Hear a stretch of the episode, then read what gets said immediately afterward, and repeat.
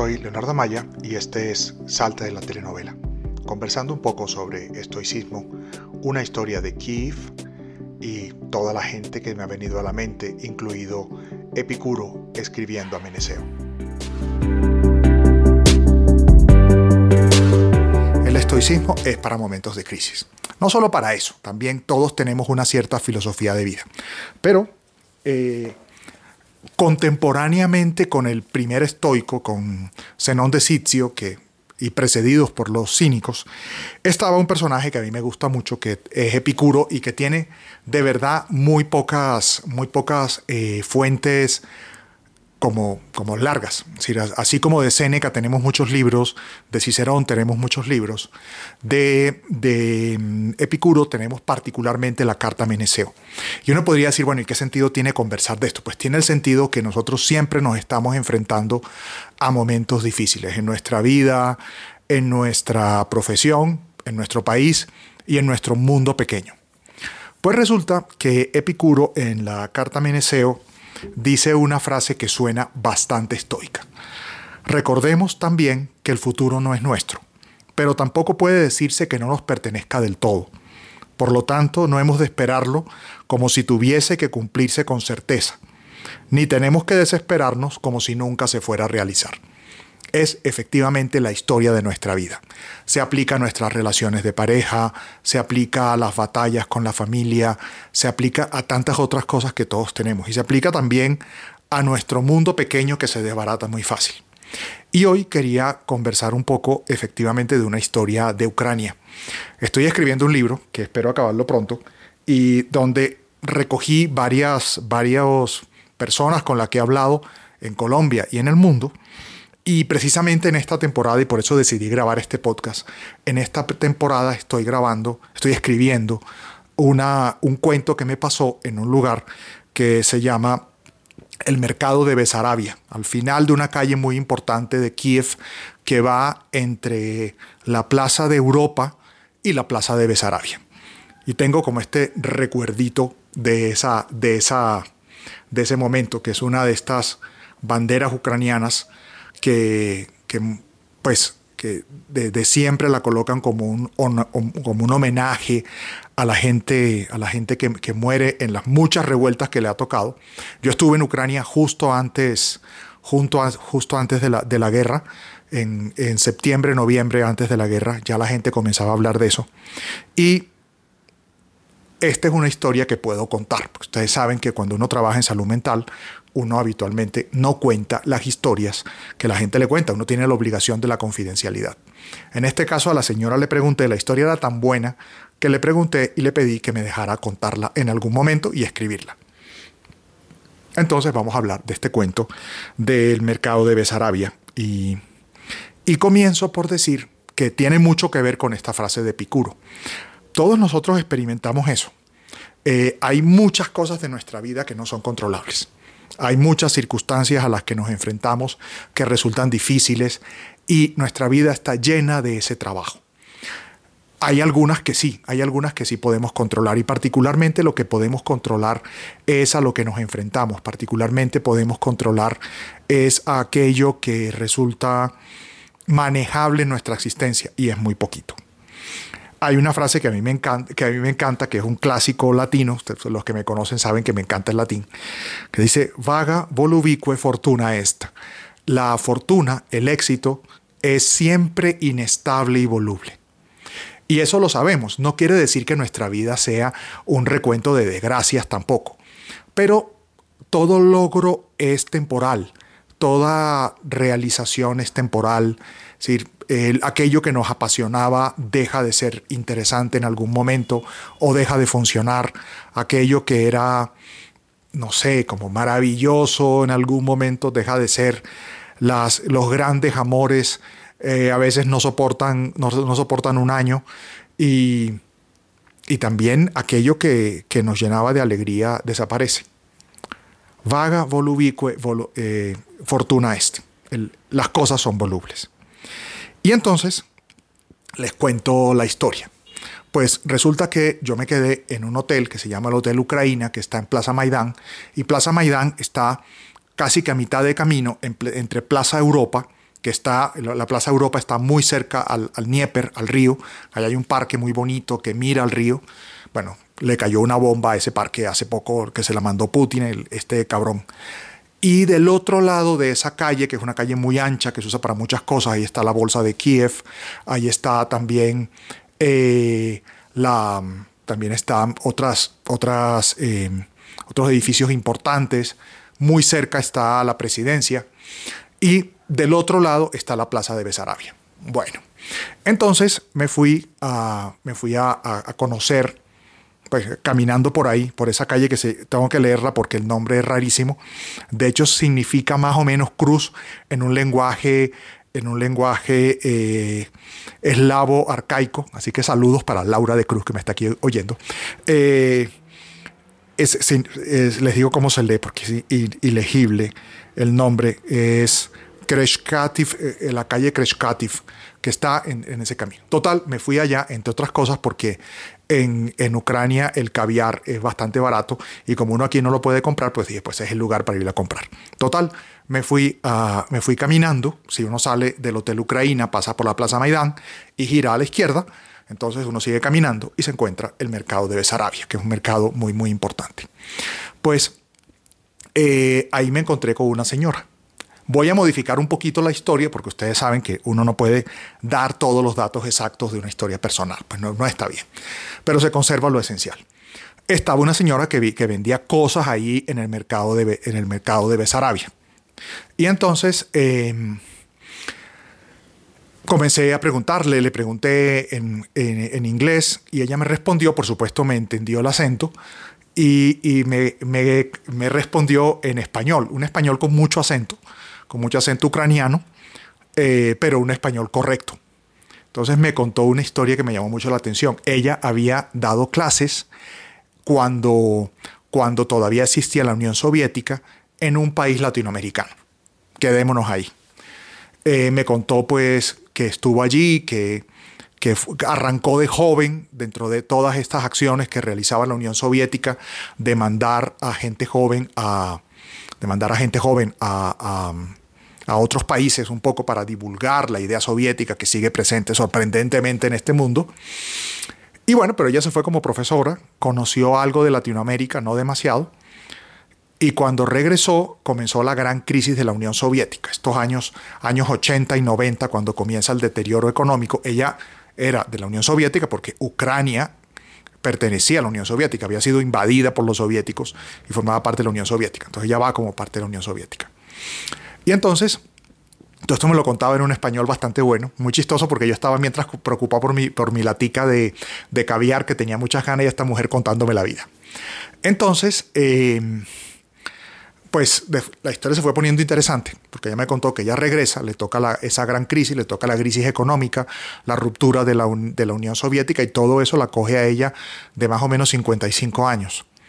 Cae la Unión Soviética, eh, y resulta que su pensión, por muchas cosas que pasan allí, su pensión se pierde, no, no, logra, no logra salvar su pensión, se queda, sin, se queda prácticamente sin dinero. Eh, y bueno, y le toca vivir una serie de, de guerras promovidas por Rusia. A nosotros nos suena mucho esta última invasión, pero Rusia ha invadido Ucrania durante los últimos 200 años y ha promovido guerras y disputas internas. Y a ella le toca la Revolución Naranja, le toca también la Revolución de Maidán y le toca, y le toca pues, yo hablé con ella justo antes de comenzar la guerra y me, y me decía que ya sentía el olor a pólvora. Eso, por supuesto, resulta, resulta muy, muy llamativo. Nosotros somos un país que ha estado en guerra, pero ha estado en guerra interna. Y, y uno, y uno dice, miércoles, eh, uno más o menos en Colombia no se enfrenta regularmente, si uno no vive en una zona de, una zona de conflicto, no se enfrenta a esta amenaza continuada, a esta amenaza tremenda. Y por supuesto la destrucción de la, de la vida y de todo lo que ella, por lo que ella había, trabajado. Eh, continuamos hablando, yo le pedí, le pedí el caviar, ella eh, me, me sirvió un pancito y le, echó, y le echó caviar encima porque se dio cuenta que yo tenía afán por el caviar. La historia era muy buena, pero yo quería comer caviar. Eh, porque caviar es barato en Ucrania, o era barato antes de la guerra. Eh, y comenzó a hablarme y me comenzó a hablar un poco de cómo enfrentaba la vida. Entonces, con, visto que tenía ganas de conversar, yo le pregunté, bueno, ¿y, y usted cómo hace? ¿Cómo hace para vivir si le han tocado todas las guerras y ahora siente que viene la pólvora del otro? Y ella me dijo algo que me llamó mucho la atención. Me dijo, finalmente la, tranquilidad son cosas pequeñas. Y en esa, en esa, en esa conversación me contó que parte de lo que ella hacía era que cuando terminaba, cuando terminaba su jornada de trabajo, se iba caminando por esa calle, que se me olvidó el nombre otra vez, Kreskavs, eh, y se iba caminando hacia la Plaza de Europa, pasaba a Plaza Maidán, se iba de Plaza Besarabia, Plaza Maidán, llegaba a Plaza Europa, se metía a este parque que tiene un puente de cristal que mira el Dnieper, y ahí se quedaba en el Dnieper y luego se devolvía y se tomaba un café. De hecho, se tomaba un café en, el mismo centro comercial donde yo me tomé el café mucho tiempo mientras estuve allí, en Kiev, en, un, en, un, eh, en, un, en, un, centro comercial que está que es subterráneo a la plaza a la plaza Maidani, que es uno que es un, era un café bastante bastante bueno. Pues eso es un poco la, la, historia la historia humana. Nosotros nos pasamos tanto tiempo sufriendo por por cosas grandes que se nos olvida lo de cada día. Lo de cada día es tomarse un café con tanta gente, varios de los que están aquí oyéndome, me he tomado café con ellos y eso es parte de la felicidad. Y para esta mujer, tan lejos de nuestra cultura, era, era también eso, caminar, pasar por Plaza Maidán, llegar a Plaza Europa, asomarse al Dnieper y luego devolverse y tomarse un café. Eh, nuestra vida pasa y nuestra vida se, se desarrolla y a veces la olvidamos y nos distraemos de ella mientras estamos haciendo otros planes. Es importante que nosotros, que nosotros eh, nos coloquemos metas y, tenga una, una, una, cierta dirección nuestros esfuerzos cotidianos, pero ojalá que eso no nos distraiga de vernos con los amigos, de tomarnos un café, de organizar lo cotidiano de procurar pasarla bien con la gente que tenemos cerca, porque eso es lo que tenemos. Las crisis forman parte de la existencia humana y forman parte de los países. Quizá no de manera tan dramática como lo que me contaba esta señora de mercado de Besarabia en Kiev, pero también en nosotros, cuando uno piensa que eh, en nuestro propio país, ayer hablaba con un Uber y con un señor, con un conductor de Uber, y él hablaba de la crisis de ahora y yo le decía, bueno, nosotros nos tocó Pablo Escobar, nos tocó la bomba del Nogal, nos tocaron los atentados, nos tocaron otros momentos en que nos encerramos. Esa es la historia. Las décadas felices parecen ajenas a los siglos de la humanidad. Eh, suena un poco dramático porque también, también hay, cosas, hay cosas muy buenas en nuestro pasado, pero indudablemente en nuestra vida siempre hay algún problema. Y depende de nosotros qué tanta, qué tanta significación le demos y qué tanto nos distraiga de lo de cada día. Depende de qué tanto nos distraiga de lo de hoy, de la gente que queremos, de la gente que tenemos cerca, etc.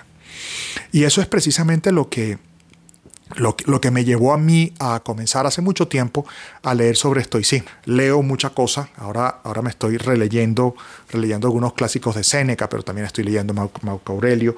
Y esto no es un interés nerdo, esto es porque, porque las décadas felices son ajenas a los siglos de la humanidad. Y los años felices, completamente felices, son ajenos a la vida de cualquiera. Siempre nos estamos enfrentando a problemas y a cosas que, que nos afectan. En ocasiones porque traemos las historias del pasado, aquello que no podemos cambiar, a nuestro presente y contaminamos nuestro presente. Si uno le lleva las cuentas a la familia de todas las cosas que no han funcionado, a los amigos te vas a quedar solo y te vas a amargar la existencia. Incluso si la gente nos lleva a nosotros las cuentas, pues imagínense. Luego también nos torturamos haciendo predicciones catastróficas permanentemente. Eh, los problemas van a estar ahí. Vale la pena prepararnos, vale la pena ponerse, ponerse metas, etc. Pero los problemas van a aparecer. Y la gran habilidad humana, la habilidad que tenemos todos es adaptarnos. Eso es lo que aparece todo el tiempo. Luego, muchas veces nos torturamos por cosas que, que nunca van a pasar. Otras veces se nos olvida el mundo real. Por ejemplo, eh, me vine para acá que hay menos ruido y sin embargo están pasando motos permanentemente. Siempre hay cosas que generan problemas. Eso no es ninguna tragedia. cuando conversaba con esta señora en el mercado de Besarabia, eh, también pensé, esta va a ser una anécdota de esas que uno va a contar toda la vida, porque fue un encuentro mágico de esos encuentros que cambian nuestra existencia. A nosotros también nos pasa, y esos encuentros no tienen que ser, no tienen que ser tampoco tan curiosos. A veces es el vinito que te tomas con un amigo, el café que te tomas con una amiga, la conversación que tienes con tu papá, que nunca sabes cuándo va a ser la última que tengas al menos en esa relación, tampoco lo tomen tan trágico. El irte con tu mamá a, hacer cualquier compra mm, absolutamente banal, eh, no perder la ocasión de verte con alguien, de esa gente que te, que te ayuda a repensar la vida, eso es la vida real. Hay otras historias, hay, otra historia que cuento, que cuento en ese libro que ya la escribí, de un profesor que conocí digamos que en Trípoli del Líbano, también para no dejarlo muy localizado. Y cuando, cuando estuve comiendo en su casa, en el libro lo cuento con más detalle, pero cuando estuve comiendo en su casa, la casa estaba primorosa, muy organizada, con toda la vajilla, pero había una cosa que me llamó la atención en la pared y es que había un roto en, la, en, el, en el murito, en un murito que daba, a, que daba como un jardín interior y me llamó la atención que una casa tan cuidada tuviera ese detalle. Entonces, cuando hubo un poquito más de confianza, le, le pregunté, oye, ¿y eso que está ahí qué es? A la mamá le llamó la atención, la mamá no, no, hablaba inglés, entonces él, él me, me, tradujo del árabe y lo que la mamá me dijo fue eh, del francés, la mamá hablaba francés y árabe, libanesa, pero, pero que, le habló el árabe creo. Y entonces eh, le, la señora le dijo, eh, le dijo, bueno, me dijo a mí a través de él, en serio de todo lo que hay en la mesa y lo que vas a mirar es el hueco de la pared. Y explicó que habían tenido una situación de seguridad, se había hecho ese hueco y lo habían dejado ahí por si pasaba otra vez algo. Y mientras habían cuidado la casa. Y a veces nos pasa eso. A veces habiendo una mesa esplendorosa en nuestra vida, habiendo 50 mil cosas bonitas encima de la mesa, habiendo el encuentro con la gente increíble a nuestro lado, miramos el hueco que siempre va a estar en la pared. Siempre va en nuestra vida, va a haber alguna cosa que no funciona. ¿Por qué? Porque los años felices son ajenos a las décadas de la vida humana y las décadas felices son ajenas a los siglos de la humanidad. Eh, esa es una trampa que a veces, en la que a veces caemos con frecuencia. Y se nos olvida también que el futuro lo construimos más o menos hoy, siguiendo un poco lo que, lo que decía esa carta a Meneceo. Fíjense que eh, Anna una, una, escritora, imagino que la conocerán y si no se la recomiendo vivamente, eh, judía, eh, escribió, escribió bastante acerca de los juicios de Nuremberg, tiene un libro muy importante sobre eso. Tenía una frase que me pareció, que me pareció muy significativa para esta conversación de hoy. Hay un precepto bajo el cual he vivido. Prepárate para lo peor. Espera lo mejor y acepta lo que venga. Y mira qué interesante. Y es una mujer que eh, se enfrentó precisamente a la Segunda Guerra Mundial, siendo judía, todos estos riesgos, etc. de otra manera lo, decía un clásico romano, si vis para velum, si quieres la paz, prepárate para los problemas, prepárate para la guerra.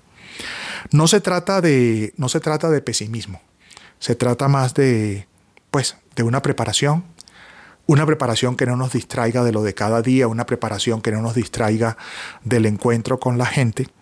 Y quería terminar como este rollito y conversamos un segundo después con una, una frase que me, que me, ha gustado muchísimo de un, de un filósofo ucraniano.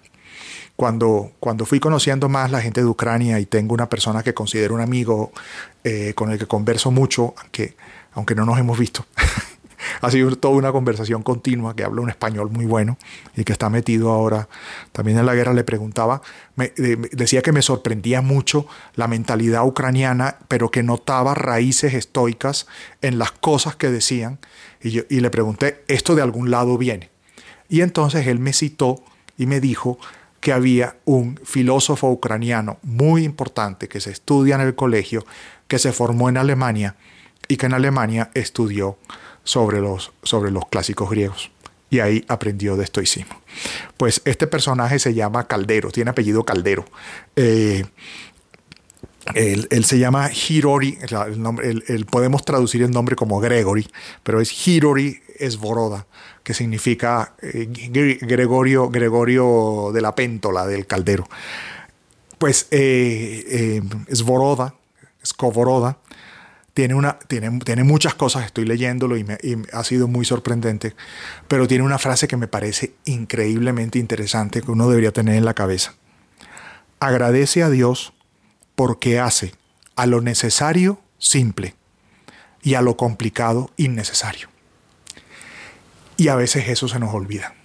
Y con qué frecuencia tenemos que darnos cuenta que tomarnos ese cafecito es lo que llena tu día, tomarte ese vino con unos amigos es lo que llena tu día, disfrutar el trabajo que tienes, disfrutar lo que funciona hoy es lo que llena tu día mientras construyes el futuro que eso es significativo. Y hace 2300 años escribía Epicuro eso que le cité.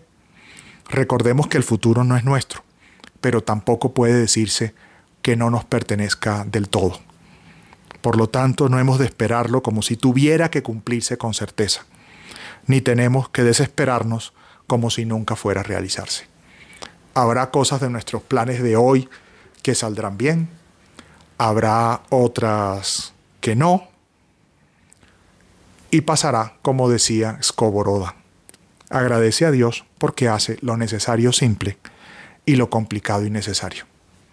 Qué interesante, qué interesante esa, e, esa idea ucraniana. Y nada, me gustaría, si quieren, un radico. Ya, ya grabé, ya hice la tarea de grabar el podcast, lo voy a seguir grabando aquí, pero aquí en el, en el, en el live eh, estoy dispuesto a que conversemos un poco. De hecho, aquí hay una anécdota muy interesante. Se acaba de unir, perdón por boletearlo, se acaba de unir una persona con la que estuve en, en Kiev. Él estaba en España, me escribió, yo en ese momento estaba en Estambul, y me preguntó eh, dónde estaba y que para, qué país iba, porque tenía ganas de viajar por ahí. Y yo le dije, me voy para Kiev, coge un avión y vente. Eh, y se vino para Kiev. Pues les cuento que esa persona es es un guajiro afro y eh, casi no lo dejan entrar porque no hay, no hay demasiados, demasiadas personas de, un color más bien tostadito en Ucrania. Y me dijo, me dijo burla, me nos reímos ahí en Plaza Maidán, eh, porque él decía que él era el único negro que estaba en Kiev. Eso es parcialmente mentira, pero, pero fue muy interesante. Y bueno, Carlos, eh, estuvimos en un momento histórico en Kiev y aprendimos mucho de una cultura de una cultura increíble de la que uno puede seguir aprendiendo. Pues nada, seguiremos, seguiremos eh, grabando así. Me gustaría seguir grabando, grabando así porque es interesante. Me ayuda a superar, a superar la procrastinación y, grabar el podcast que como lo digo, lo hago para esto. Y, nada, ya después, con todos los que están aquí a esta hora, que ustedes, ¿por qué están aquí a esta hora oyéndome? Eh, todos los que están aquí nos tomaremos un café en algún momento. Ha sido una, una, una cosa interesante. Sí, efectivamente, Carlos, estuvimos un mes antes del inicio de esta nueva, de esta nueva guerra. Como decía esta señora del mercado de Besarabia, eh, ya se sentía el olor a pólvora. Pues nada, feliz noche y conozcan, eh, denle una leída y búsquense a Hirori Svorokoda que les enseñará mucho del estoicismo ucraniano y de, de ese mundo que suena tan lejos y que se parece tanto a nosotros.